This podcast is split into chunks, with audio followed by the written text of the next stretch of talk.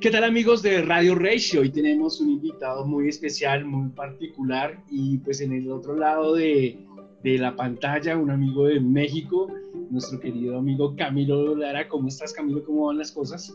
Un amigo tuyo de muchos años. De ¿eh? muchos años. Decirlo. Sí, sí, sí. La primera vez que nos acercamos con Camilo, yo me acuerdo que estaba en Medellín, se estaba tomando un café detrás del Pablo Tobón y me acerqué y le llené de música la maleta enseguida. Es lo, lo que recuerdo. ¿Cómo, ¿Cómo vas, Camilo? ¿Cómo van las cosas? ¿Qué recuerdas de esas cosas de Colombia en estos momentos así que estamos un poquito alejados? o sea, ¿qué te digo? Lo que sueño con, con estar ahí. O sea, nada me gustaría más que, que ir a Colombia en en estas épocas tan de no viaje, ¿no? Ah. Imagínate, yo, yo llevaba unos 10 años viajando cada semana. Cada, Durante 10 años, durante, durante 10 años, cada semana viajaba mínimo una vez eh, a algún lugar. Eh, entonces, pues para mí estos meses ha sido una locura. O sea, nunca mi vida cambió. Es como si tu metabolismo está acostumbrado a una cosa y de repente eh, te, te dicen, no, bueno, pues ahora te vas a quedar. Te contraes, como que obligado a la, a la vida te contrae. Y, vamos a comenzar a arrancar en esto, Camilo, porque pues ya lo estás tocando, eh, pues ya vimos, eh, lanzaste esta canción que estoy colocando aquí, pues que vemos acá en el player, que se llama Dios, y pues estás tocando un punto que tiene que ver el video. Ese video lo hiciste al otro lado del charco, al otro lado del mundo. Em, ¿Cómo ha sido esa, esa experiencia que estás contando? Precisamente pues como que te contrae, pero al mismo tiempo estás visualizando esta canción en este, o sea, es una, es una, como un paradigma, una, eh, como que todos los extremos contrarios en este momento los estás viviendo y los estás expresando. Sí, claro. Eh, pues sí, esa, esa justo lo grabé en, Tokio mientras estaba de gira eh, y, y, lo veo y me parece tan lejano ver tanta gente sin cubrebocas como que me parece del pasado, de un, de un mundo que ya no existe. Eh, qué loco, ¿no? Sí, muy loco, muy loco. Y además que también otra cosa que quería, pues ya que tocamos ese punto, pues quería como ahondar un poquito, pero hablemos de este, de este nuevo sencillo y de, de los em, eh, sencillos que has lanzado ya previamente a este nuevo, a este nuevo disco que se llama DF. Em, bueno, yo voy a decir una cosa muy particular. Cuando lanzaste la canción de Dios la semana pasada, hace ocho días, pues estaba aquí con mi mamá, pues, escuchando, mi mamá le encantó muchísimo la canción.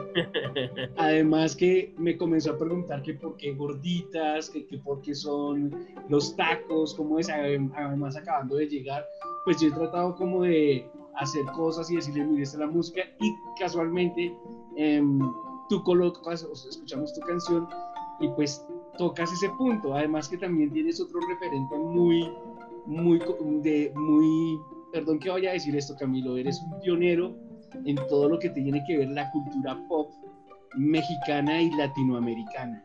Y creo que en esa cultura pop destacas mucho la jerga, el vocablo de la calle y lo haces con esta canción. Eso es algo que, por ejemplo, en personas de, de la edad de mi madre, por ejemplo, eh, identifican y además que también tienes ese, ese eh, digamos, esa em, conexión entre lo antropológico de la cultura, o sea, la religión y lo que está pasando, más la música.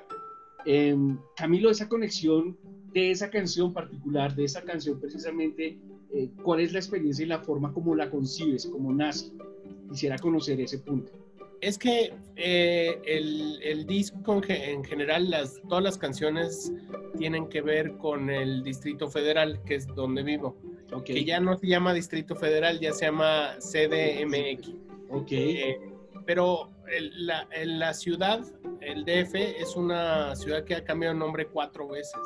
O sea, antes se llamaba Tenochtitlán, luego la gran Ciudad de México y así ha ido cambiando y es una ciudad que tiene muchas capas, que primero estuvieron los aztecas, luego llegaron los españoles y construyeron encima y luego los, los nuevos habitantes mexicanos destruyeron y dijo no, eh, eh", pero todo encima de uno de otro. Entonces la ciudad donde yo crecí, que se llamaba el DF, eh, pues ya no es el DF, ya se llama de otra forma, los cafés cambiaron por Starbucks, las tiendas cambiaron por Oxos, que son unas tiendas que hay en cada esquina, eh, los Volkswagen verde, que nosotros decíamos los bochos verdes, que eran los taxis, ya no existen. Entonces, un poco lo que yo me imaginaba de la ciudad ya no es, ya dejó de ser y este disco quise que fuera una carta de amor a la ciudad que me, en la que crecí, pues que ya no es, que, que para bien o para mal eh, cambió y es otra cosa. Y la canción de Dios habla de la comida en la calle, de eh, yo decía que si aplastabas a un mexicano, eh, ibas a, encontrar masa de maíz. Claro.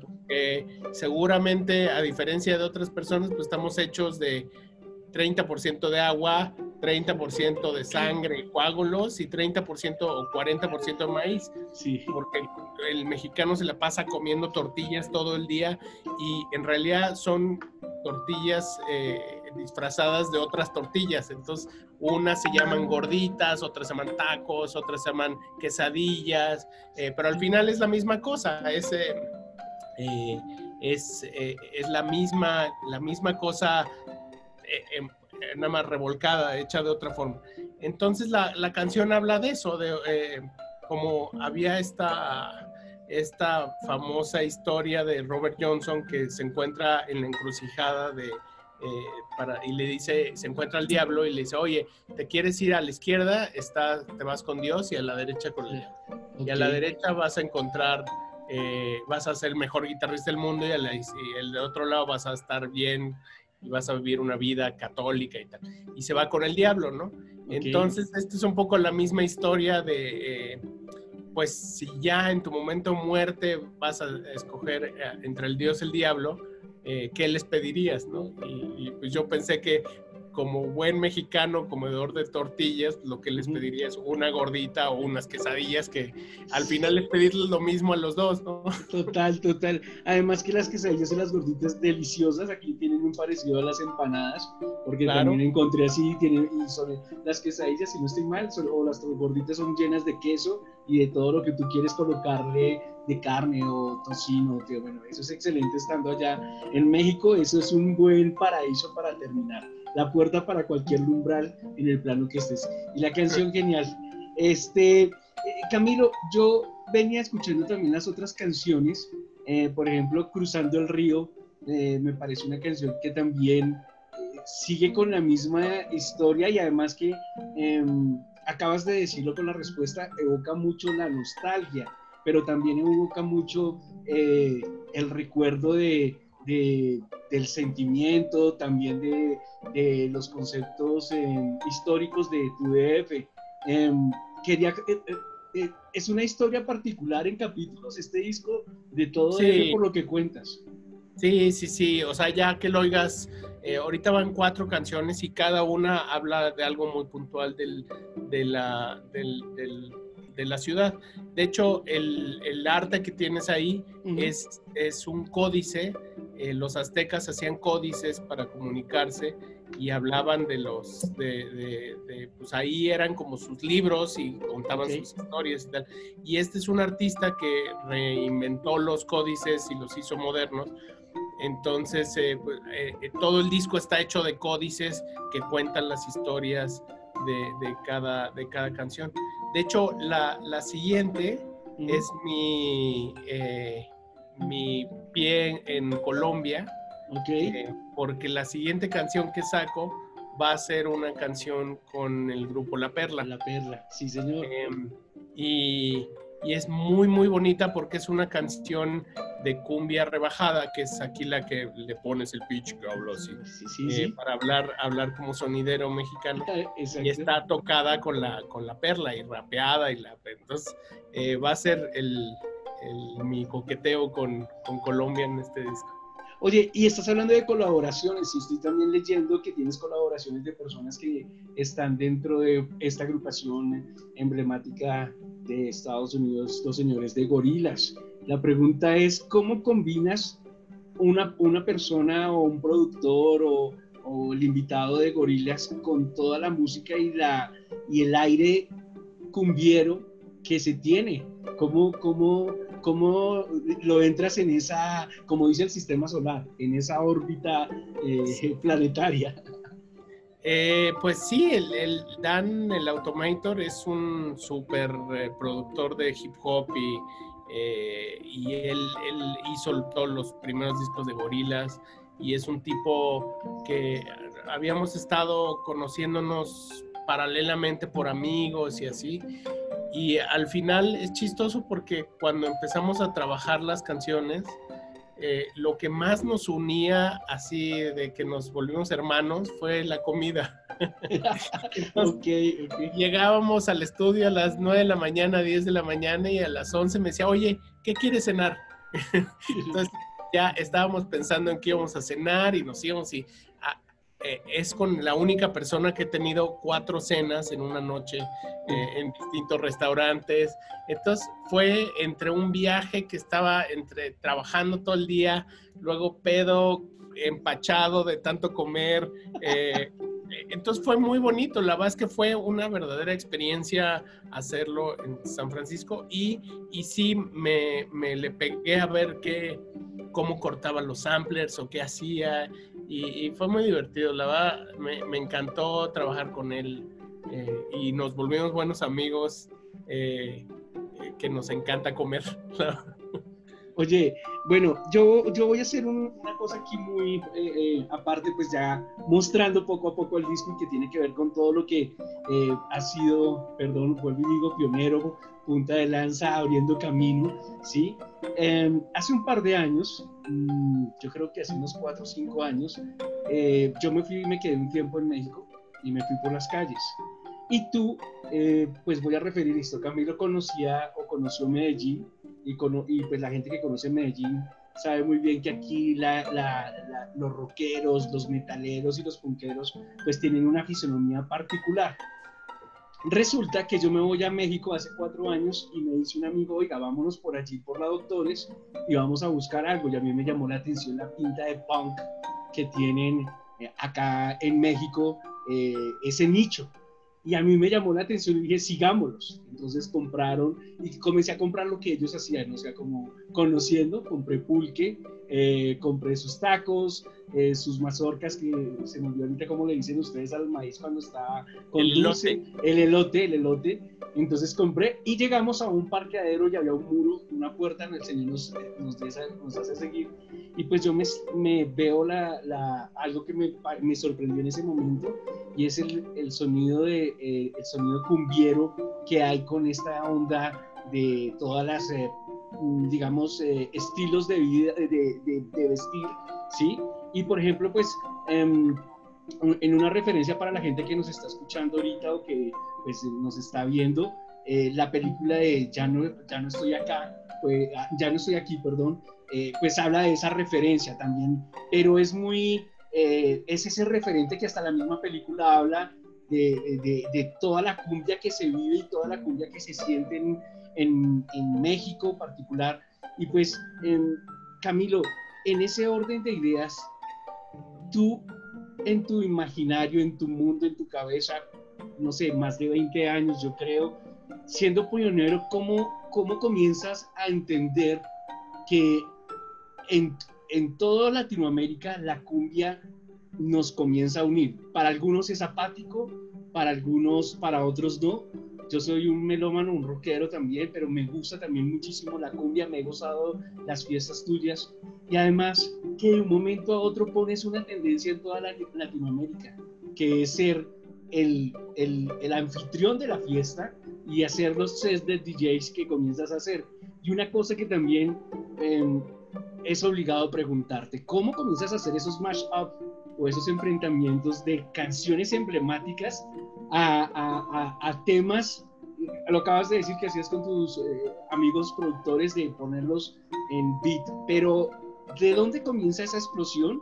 ¿Y por qué lo digo y por qué lo hago ahorita? Pues porque yo creo que mm, pues ya se lleva un tiempo y mucha gente, a veces hasta las nuevas generaciones, desconocen el, el proceso de cómo se inició algo que estás participando y que estás eh, llevando con el, con el nombre de tu, de, tu banda del Instituto Mexicano del Sonido, ¿sí? Y que ha sido como el pie para que se den muchas cosas más.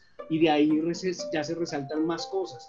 Fuiste un pionero en eso y pues me gustaría conocer ese comienzo y ese momento y perdón que te, te mande con el, la máquina del tiempo un tiempo atrás y pues cómo comienza todo ese concepto y esa explosión de ideas en lo que comienzas a hacer hoy en día y lo que en toda Latinoamérica y el mundo se da. Bueno, eh, eh, es eh, cuando yo empecé a pinchar cumbia, ya había un montón de gente pinchando cumbia al mismo tiempo que yo, y en toda Latinoamérica, o sea, y cuando empecé a, a, tocar, estaban ahí gente que teníamos un poco el códice, el código en común, como, pues no sé, en Tijuana estaba Nortec, en, en, en Colombia estaba Bomba Estéreo, eh, estaban por ahí los CISEC empezando en Argentina. Em, pero yo creo que me un poco antes. Eh, eh, siento que nosotros, toda esta generación empezó oyendo música electrónica y trató de, a, través de los samplers, llegar a la música popular que tenían. Pero había una generación anterior, que la generación de terciopelados, de Café Tacuba, que pues estaban oyendo a, no sé, tal vez a, Violent Femmes o a The Clash y estaban pensando, ah, ¿qué tal si con The Clash eh, podría ir mi música popular? Y eso es lo que hicieron, eso es Café Tacuba, Maldita Vecindad, eh, Aterciopelados, eh, Los Prisioneros, con otras influencias mapuches o etcétera, ¿no? Entonces, siento que siempre en Latinoamérica ha habido esa bipolaridad de, tener una cultura muy fuerte y muy propia eh, de donde eres, de lo que comes, de lo que haces, de, tu, de tu tercermundismo, de, de tus privilegios y tus no privilegios, de tus carencias, todo eso. Eh, y la otra es la, la, la, música que pues nos llegaba y que todos nos emocionaba oír cosas que el punk y venir eh, con la música electrónica. Eh, y, y, siempre fue eso. A, a, mí, a pesar de que me encanta el hip hop y la electrónica, el punk, eh, lo que más me ha gustado es la música latinoamericana, la música en particular, la, la, cumbia, el danzón, el mambo, el cha-cha-cha. Entonces, a través de lo que he hecho, pues ha sido todo con un ojo de qué tal, eso es el, campo de batalla, vamos a hacerlo moderno, vamos a hacerlo diferente. Eh, y, siento que ni fue el primero, pero y había un montón de gente que estaba haciéndolo en rock, en otras cosas, ni será el último. Yo creo que la, la, nueva generación, o sea, yo veo, por ejemplo, aquí en México hay un colectivo que se llama NAFI, eh, que son ultramodernos y, y busca, exploran la, el ser latinoamericano y el ser mexicano desde un ángulo muy moderno, muy nihilista. Eh, entonces digo, ah, mira, ellos ya encontraron eh, su, su, identidad a través de, de donde son. Y, creo que eso pasa, ¿no? Y afortunadamente tenemos eso que es tan poderoso, nuestra identidad, que, que nos permite inventarlo, hacerlo moderno y, y, no quedarnos en hacer música tradicional.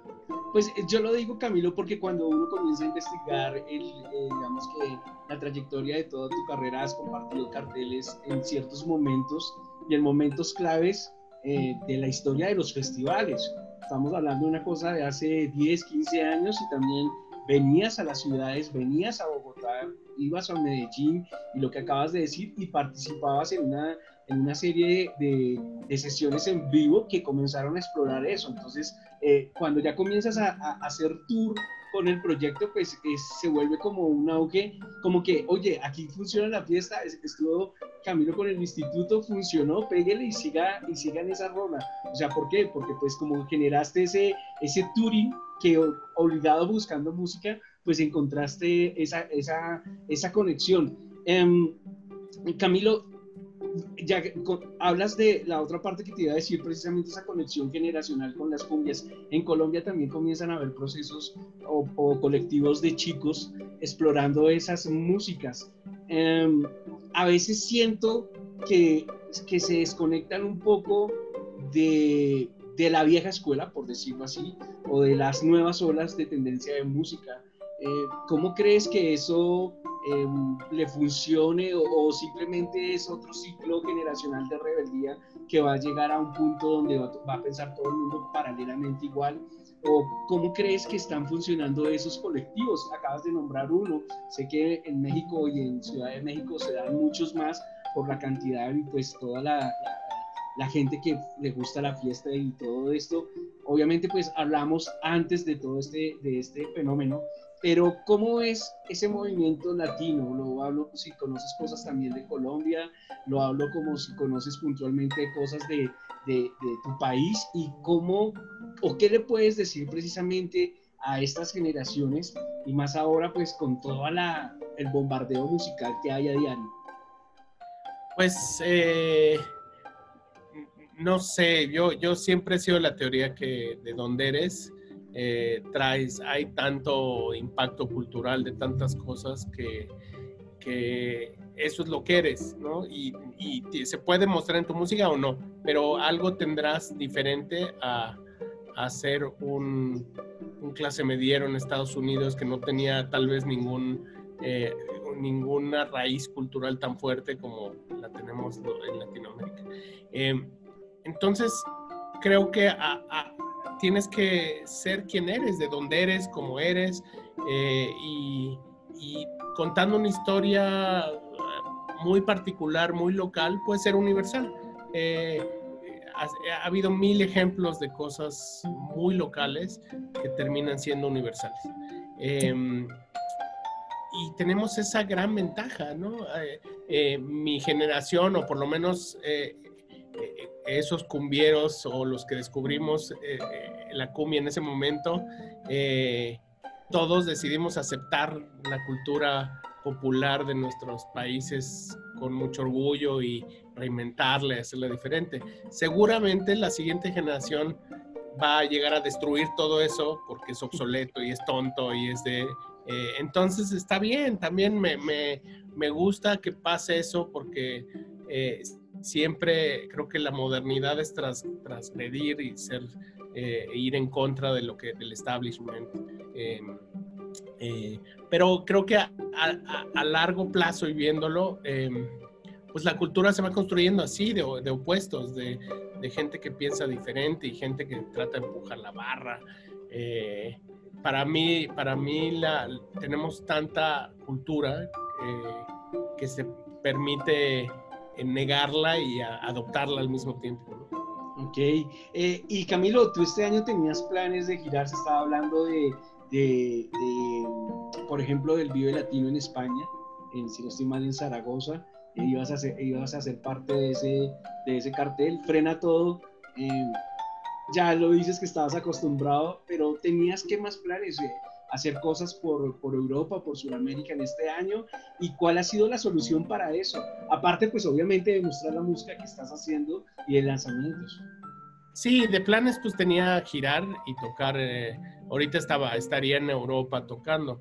Eh, pero pues no sé, hay que pensar que no va a haber shows en un año, dos años.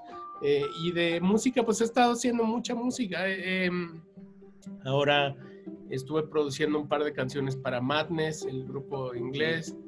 Eh, hice una, eh, una, un remix para la habitación roja. Eh, ah, ¿Qué más he estado haciendo? Hice una canción con Jepe. he producido varias canciones de distintos músicos. Em, no sé, como que he estado para mí el, el, estudio ha sido una terapia y ha sido como, no está pasando, no está pasando, está clavando ok, ok. monitor, ¿no?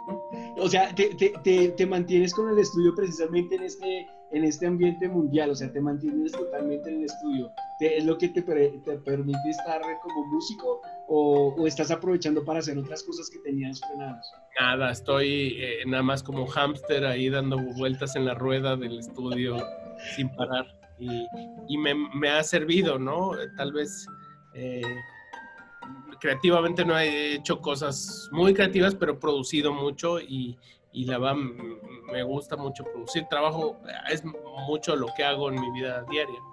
Ok, pues para los que nos conocían, otra cosa que también quiero como referir, Camilo también trabaja como, eh, perdón, ¿qué voy a decir? Eh, es editorial o, em, eh, ¿cómo es? Eh, sincronizar temas para algunas películas, algunas series que ustedes también ven. Camilo está, obviamente, debe estar trabajando y conociendo y otra de las músicas que hay en Latinoamérica y en el mundo.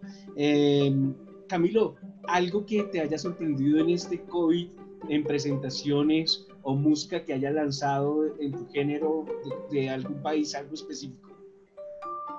Pues eh, sí, sí, sí, hay una chica, por ejemplo, Angélica García de Estados Unidos, que es, eh, es de Vermont, que es buenísima. Eh, la Perla, los descubrí recientemente, me encantan. Hay un grupo que se llama La Diabla de Ciudad Juárez, buenísimos sí, hay tanta música eh, y, o, tal vez tengo ahorita el tiempo para oírla eh, y disfrutarla, pero sí hay cosas muy emocionantes.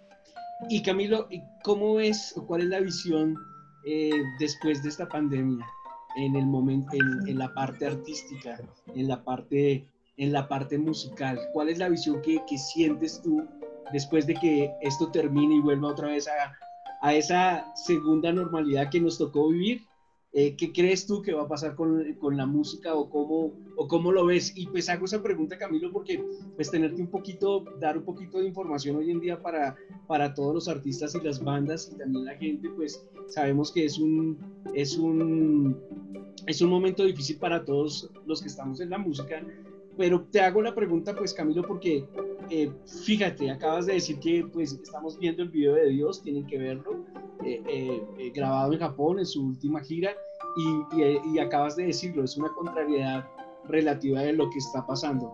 Entonces has estado como, como muy al, al tanto de las, de, de, las visiones y de los movimientos artísticos. ¿Qué crees tú que va a pasar en, en el arte y particularmente en, en la música eh, para los artistas que, que, están hoy en día en pandemia y sobre todo los, las agrupaciones en todos los géneros emergentes que tomaron en algún momento la decisión de hacer música que es necesaria y que va a ser, seguir necesaria en estos tiempos. ¿Qué crees tú también? Eh, pues va a cambiar, va a cambiar el mundo. El mundo como lo conocíamos ya no existe. Entonces van a cambiar la forma en que se consume la música, en la que eh, en la cantidad de horas que tenemos al día para usarlo. Eh, entonces vienen épocas de muchos cambios. nadie tiene muy claro cómo, cómo vendrá, pero eh, va a ser emocionante. Pues, a todos nos acostumbramos. Mira lo que dice Camilo, va a ser emocionante, pues porque es una persona que anda completamente pues viviendo esto. Eh, Camilo, no lo molesto más. Dios la canción que lanzó la semana pasada, eh, que quiere decir algo más precisamente para, para la gente que lo, que, que lo busque y que pues eh, esa nostalgia hay que revivirla y hay que recuperar también el barrio, ¿no? Creo que es lo que es el mensaje que nos estás diciendo con estas canciones. Pues eso es, yo creo que eh, no buscar más lejos de donde eres y donde, de lo que eres. por lo menos eso ha sido mi, mi aprendizaje y a través de eso, pues, eh, darse cuenta que en todos los barrios son un poco parecidos y que todos tenemos las mismas preocupaciones, entonces, eh, de algo particular a hacer algo general. Pues nada, gracias Camilo, gracias por este tiempo y, gracias por estar siempre pendiente de nuestra cultura y, le agradezco de antemano hacer esa conexión a que todos tenemos esa particularidad en común porque somos los mismos barrios en cualquier parte de, Latinoamérica y del mundo. Gracias Camilo. Muchos abrazos y nos vemos muy, muy, muy pronto.